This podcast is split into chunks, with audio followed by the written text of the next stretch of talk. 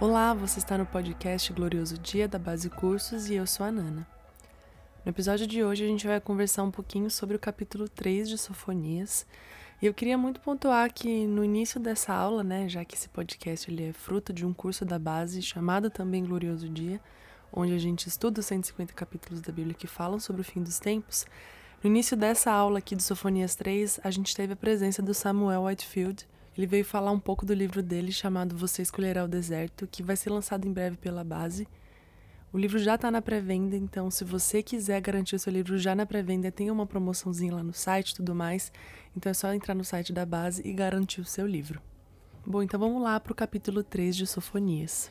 E como os dois capítulos anteriores né, do livro, esse também é um capítulo difícil, intenso, porque ele fala dos julgamentos de Deus sobre Jerusalém. Dos versos 1 a 5, nós vemos que a cidade é repreendida por sua rebelião e insistência em permanecer no pecado sem se arrepender dele, e também pela forma ruim que seus líderes exercem suas lideranças. Esses ais, né, que nós lemos nesses versículos, eles são direcionados para uma nação que está usando tudo o que tem para o seu próprio benefício, seja em poder, seja no financeiro, seja na forma como eles governam, tudo o que eles fazem são para o seu próprio benefício. Inclusive, os seus profetas profetizam falsamente, né, falando o contrário do que Deus realmente queria dizer para o povo, dizendo somente aquilo que o povo gostaria de ouvir. E também seus sacerdotes, que distorciam a lei de Deus para o seu próprio benefício, e as suas consciências ficaram calejados por causa da sua rebeldia e desobediência contínuas a Deus. Nos versos 6 e 7, o Senhor lembrou seu povo de como ele agiu na história né, ao julgar as nações inclusive como ele julgou cidades e nações ímpias no êxodo do Egito e na conquista de Canaã. Deus contava com o discernimento do povo daquilo que eles já sabiam e conheciam, e a nação temeria o Senhor e o obedeceria. Então Deus dá esses exemplos históricos do seu julgamento para persuadir Israel a temê-lo e aceitar sua instrução e a sua disciplina divina. E o propósito do Senhor em fazer isso, né, lembrar Jerusalém dos seus julgamentos passados, era para que ela de fato se arrependesse e evitasse ser destruída no julgamento futuro do Senhor. Mas, como nós lemos aqui, Israel ignorou a advertência do Senhor e continuou a recusar as lições da história de salvação. No verso 8, nós vemos que o Senhor, antes de julgar as nações, ele lembra do povo que está aguardando por ele e pede para que esperemos por ele. E essa espera sempre nos conecta no lugar de oração, né? onde nós esperamos de maneira ativa pelo Senhor, orando e jejuando. Então, depois de lembrar esse povo que está aguardando por ele, ele reúne as nações ímpias em Jerusalém para julgar e destruir. E as consequências disso é que toda a terra será consumida pelo fogo do zelo do Senhor. Dos versos 9 a 10, o Senhor descreve aspectos de como ele vai abençoar o seu povo no milênio. Esse será um novo começo para a humanidade, e diferente de Babel, onde os povos foram divididos por causa das línguas, Deus dará uma língua que unirá o povo. Ele trará os dispersos da casa de Israel de volta e os receberá com graça e salvação. Eu vou ler esses dois versículos para vocês. Porque então darei uma linguagem pura aos povos, para que todos invoquem o nome do Senhor, para que os sirvam com o mesmo consenso.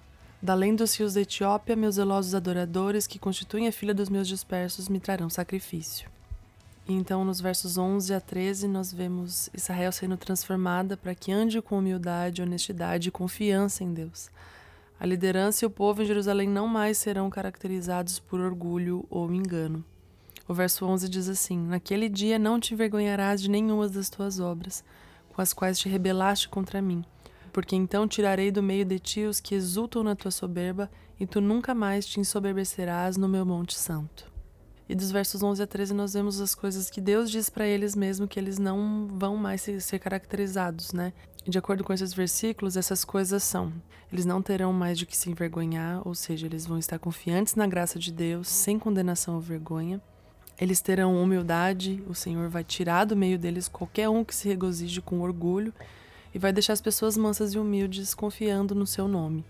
Elas vão ter confiança no Senhor, reconhecendo a sua grande autoridade e dependendo tanto de recursos quanto de qualquer outra coisa do Senhor e ela não mais sofrerá ou fará injustiça vivendo no engano.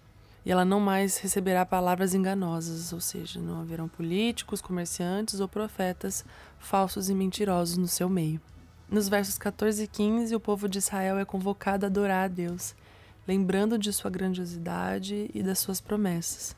Na tribulação, muitas pessoas em Israel não vão acreditar nas promessas de Deus para eles, mas um remanescente vai estar ali lembrando e cantando para o Senhor. Nos versos 16 e 17, nós vemos como o Senhor se deleita. Ele desfruta e canta e se regozija com o seu povo. Por isso, o seu povo é exortado a cantar. O amor de Deus por nós o leva a cantar de alegria. Sião deve se regozijar em Deus porque Deus se regozija nela. Ela deve cantar com alegria porque Deus canta com alegria. Devemos nos alegrar porque Ele se alegra. Nossas vidas mudarão ao ver um Deus feliz que se deleita em seu povo. O Senhor se deleita em nós e nós nele. Assim, nós e Ele nos deleitamos em expressar e receber amor. O que torna um povo santo também o fará feliz. Eu quero até ler o verso 17 porque ele é muito bonito. O Senhor teu Deus, o poderoso, está no meio de ti. Ele salvará, ele se deleitará em ti com alegria. Calar-se-á por seu amor, regozijar-se-á em ti com júbilo. E aí, para finalizar o capítulo, nós temos a seção dos versos 18 a 20, onde nós vemos o amor de Deus sempre resultando em ação no seu tempo perfeito. E suas ações de amor incluem liberar os cativos, remover seus opressores, curar os coxos e os honrar grandemente. Bem, então é isso. Esse foi o terceiro capítulo de Sofonias, onde nós vemos o julgamento do Senhor, mas também nós vemos a transformação que ele vai causar na nação de Israel.